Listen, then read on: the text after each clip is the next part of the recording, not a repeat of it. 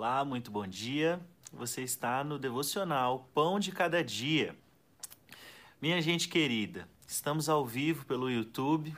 Hoje eu decidi começar a transmitir por aqui, melhor do que no Instagram. Então no Instagram eu vou postar o vídeo que nós estamos gravando, no Spotify, nas outras plataformas, Facebook, WhatsApp, Telegram, Instagram, tudo isso vai partir daqui do YouTube, tá bom? Então, antes de começar, eu quero fazer uma oração, chamar a presença de Deus para esse momento, porque é dele que vem tudo que nós precisamos, nós somos dele, e para ele seja toda a glória e toda a honra de tudo que acontece de bom, independente se tem cara ou, ou não de religião, ok?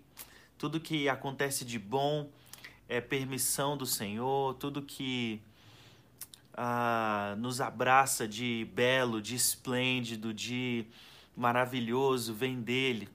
Desde um, uma fruta deliciosa que a gente possa comer, até o amor de um filho que abraça o pai, tudo, tudo, tudo de bom, todos os dons perfeitos e as boas dádivas vêm de Cristo. E é por isso que nós oramos e é por isso que nós nos rendemos e dobramos o nosso coração diante dele e para ele. Senhor Jesus, o nosso prazer é estar na tua presença. O nosso coração, quando te encontra, Senhor, é como um propósito que encontra o seu fim. O nosso coração, quando te encontra, é, quando, é como uma boca que mastiga um chocolate. O nosso coração, quando te encontra, é, com, é como quando olhos repousam sobre uma bela paisagem que enche de satisfação, enche de, de alegria, de gratidão. O nosso coração, quando te encontra, nos, é, nos cura, nos é, é para nós saúde. Então, Senhor, essa manhã esse é o nosso desejo, te encontrar.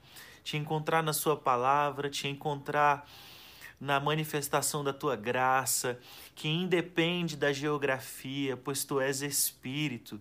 Por, Senhor, por, por o Senhor ser onipresente, nós queremos nos aproveitar desse teu atributo, nos aproveitar dessa sua natureza e te pedir que o Senhor tenha comunhão conosco nosso desejo não é que apenas o Senhor saiba e esteja ou possa estar em qualquer lugar, mas que o Senhor, estando no lugar em que nós estamos, o Senhor faça comunhão conosco. Senhor, nessa manhã abençoada, abraça não só a nós, mas a nossa família, derramando sabedoria, derramando graça, nos ensinando a viver, Senhor, nos ensinando a caminhar na tua presença e ser perfeitos, como o Senhor chamou o teu servo Abraão que a fé de nosso pai Abraão, que a, a sua caminhada em direção a Ti, a obediência dele, nos inspire todos os dias. Graças damos a Deus pela liberdade, pela bondade e pela a liberdade de poder compartilhar a Sua palavra. Então, hoje a nossa reflexão está em Mateus capítulo 24, versículo 12 e 13. E diz assim: E por se multiplicar a iniquidade, o amor de muitos se esfriará. Mas aquele que perseverar até o fim será salvo. Então, são palavras de Jesus, onde ele está declarando que a partir do tempo em que ele estava, viria um tempo onde a iniquidade se multiplicaria. E é bom a gente entender o que, que cada termo da palavra diz, para que nós façamos uma interpretação prática, pessoal, que não, não seja algo apenas teológico, no campo das ideias, que não seja algo ah, distante, mas que a gente consiga trazer para a realidade do hoje. Então, veja bem, quando a palavra diz assim, iniquidade, isso muitas vezes se confunde ou se, se assemelha a pecado. Mas eu gosto de, de dizer que iniquidade é uma categoria especial de pecado. Porque a iniquidade, ela são, são pecados recorrentes e não que a gente esteja todo dia cometendo novos pecados, não. A iniquidade são pecados em que nós já fomos em, nós já fomos revelados que é pecado, que nós erramos dessa forma, nós já fomos ah, corrigidos que por essa atitude, atividade que é que é iníquo, que é iníqua, nós já fomos até penalizados, ah, seja na, pela vida, seja ah, por um silêncio de Deus, ou seja por, por situações que ah, todo mundo dizia que a gente ia passar se a gente continuasse com aquela atitude, e a gente vai lá e continua. Então, a iniquidade tem mais um tom de rebeldia do que de acidente, vamos falar assim. No seguinte sentido, que alguns pecados, alguns erros que nós cometemos, são uns descuidos, assim, uns vacilos, que simplesmente porque a nossa natureza é pecaminosa, porque a nossa inclinação é perversa.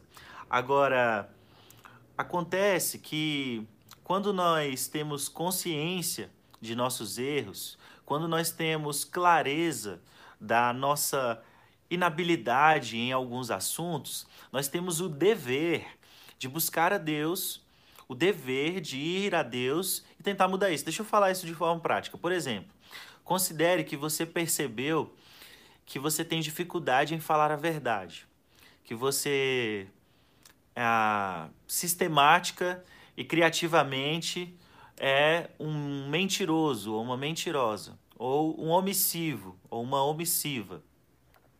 Percebendo isso, talvez a, a sua, alguém da sua família seja muito enfático em te dizer isso, ou talvez você se encontre em diversos problemas por ser assim ou por mentir assim, e percebendo que você tem essa dificuldade, se você se conforma com essa sua inclinação mentirosa, você se torna um iníquo ou uma pessoa iníqua. Por quê? Porque você rebeldemente não busca de Deus, ou não busca em Deus, ou não busca é, orando, ou pedindo conselhos, ou confessando as suas mentiras e as suas omissões. Você não busca mudar isso. Então, da mesma forma que existem iniquidades que são relacionadas com a mentira, existem iniquidades que são relacionadas com a nossa, a, a nossa possível compulsão sexual, iniquidades que são relacionadas com a, a, uma compulsão por dinheiro, existem iniquidades que são relacionadas por uma compulsão por comer, comer. Então a palavra fala bem claramente sobre a gula, sobre a bebedice. Ah, então comer é bom, beber é bom. Ora, Jesus sentava na mesa com os pecadores e comia e bebia com eles. Então comer e beber é bom. Então, mas a questão é que algumas vezes nós entregamos o nosso, a nossa alma, o nosso espírito a, uma, a um desenfreio, a uma. Como é que eu vou dizer? A uma disposição desenfreada e isso acaba se tornando uma iniquidade. Então, existem iniquidades em todas as áreas. E eu poderia citar aqui todo tipo de pecado que cometido rebeldemente, insistentemente, e não é nem exatamente o fato de nós cometermos um pecado insistentemente, mas é o fato de nós não lutarmos contra a nossa natureza para parar de cometer aquilo. Então, usando novamente o exemplo da mentira, se eu me percebo mentiroso, se eu me percebo omissivo, eu tenho o dever, eu tenho o dever de buscar a Deus para tentar mudar isso. Ah, eu ainda vou mentir? Mentir? Sim, provavelmente. Nessa caminhada de, de conhecimento de Deus, de ressignificação de tudo que há dentro de mim, que me faz ser um mentiroso, nessa caminhada, eu, eu, é uma caminhada de progresso, é um jogo de progresso. E ainda em alguns momentos eu vou errar. Agora, nós precisamos sempre buscar mecanismos de limpeza dessa nossa alma que está toda melecada na lama do pecado. Então, a primeira coisa é assumir os nossos erros, é reconhecer, sim, eu sou isso mesmo, infelizmente eu minto. A segunda coisa é, o que é que Deus diz sobre mim? O que é que Deus fala sobre mim? Deus, fala, Deus diz de mim que eu sou filho de Deus. E o, no caráter dele não há mentira. Então, o que é que Deus diz sobre nós? E conhecendo o que Deus diz sobre nós, nós temos o dever de buscar nos assemelhar a isso. Então, eu tenho que falar a verdade. Então, eu tenho que amar a verdade para eu conseguir odiar a mentira. Para algumas pessoas, nesse aspecto de verdade e mentira, nesse aspecto de, de é, integridade, nesse sentido da fala, do, dos acontecimentos sobre si, é, falar a verdade possa ser mais simples, possa ser mais fácil, mas tenha dificuldade em alguma outra área. Então, nós precisamos identificar as nossas falhas, os nossos erros, as nossas dificuldades, as nossas falhas de caráter. E a gente tem que dar esse nome, tá? Ah, precisamos identificar as nossas falhas de caráter para indo para Deus, indo a Deus, indo à Sua palavra, buscando agir de forma correta, nós não nos tornarmos pessoas iníquas. E por que, que é um problemão a gente se tornar iníquo? Olha o que Jesus está dizendo aqui em Mateus capítulo 24, versículo 13.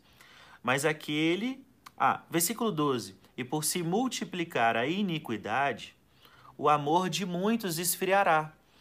Então, iniqu... as iniquidades que nós praticamos, elas militam, elas batalham contra as nossas virtudes. Então, as iniquidades que nós não tratamos, elas suplantam o nosso amor, elas suplantam o nosso serviço ao próximo, elas suplantam a nosso, o nosso caráter. Elas solapam como alguém que desce no subsolo de um prédio e bate persistentemente numa pilastra com uma marreta. Então, as virtudes que nós temos são o caráter da, do nosso espírito, são, são o, o, a sustentação da nossa vida.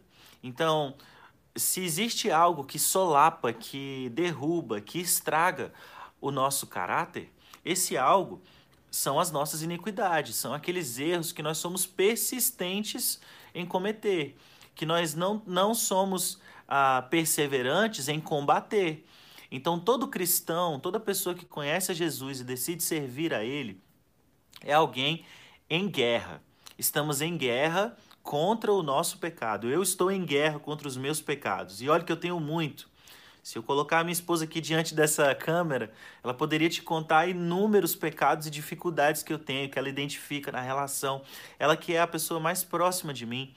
Então, nós precisamos batalhar, eu estou batalhando contra os meus pecados. Eu peço conselhos, eu vou a Deus, eu falo com pessoas que já venceram nas áreas que eu preciso melhorar. Então, é, esse é, esse é, essa é a minha caminhada, né? Então, infelizmente, enquanto nós estivermos nesse corpo, nós estamos sujeitos ao pecado. Estamos sujeitos às, às sujeiras que ah, no nosso ao redor estão.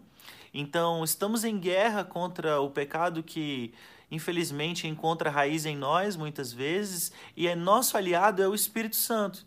Então, para não, não sermos iníquos, precisamos ouvir a Deus em nosso espírito. Então, daí a necessidade de nós desenvolvermos as nossas disciplinas espirituais. Então, oração não é uma, não é uma coisa assim que deve que deva ser tratado como uma, uma coisa muito complexa, uma coisa muito. Ah, como é que eu vou dizer?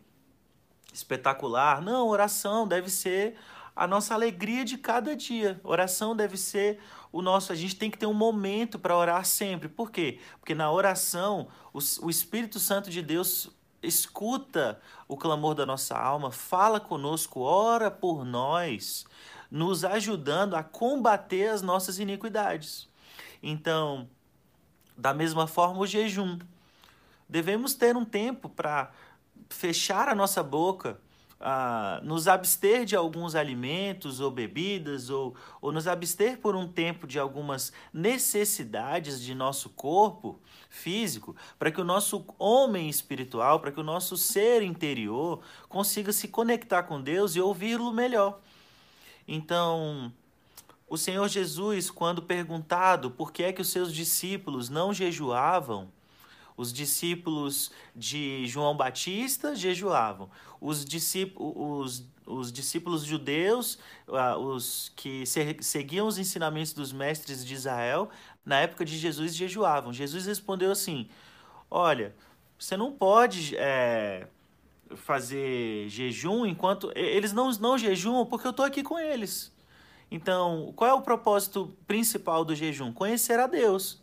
Então, por que, é que os discípulos de Jesus, enquanto discípulos, enquanto apóstolos ali no início, por que, é que eles não jejuavam? Porque Jesus estava com eles, na frente deles, revelando tudo, tudo, entregando tudo. Então, nós também temos outras. Ah, outros porquês de jejuar, como por exemplo, quando Jesus ah, quando seus discípulos voltaram de algumas ah, ações que eles foram enviados, como por exemplo, expulsar demônios. Alguns demônios não saíram, alguns demônios permaneceram nas pessoas e os discípulos não foram capazes de expulsar. Então Jesus disse assim: Olha, esta casta de demônios só sai com jejum e oração. Esta casta de demônios, elas, nós resistimos a elas com jejum e oração.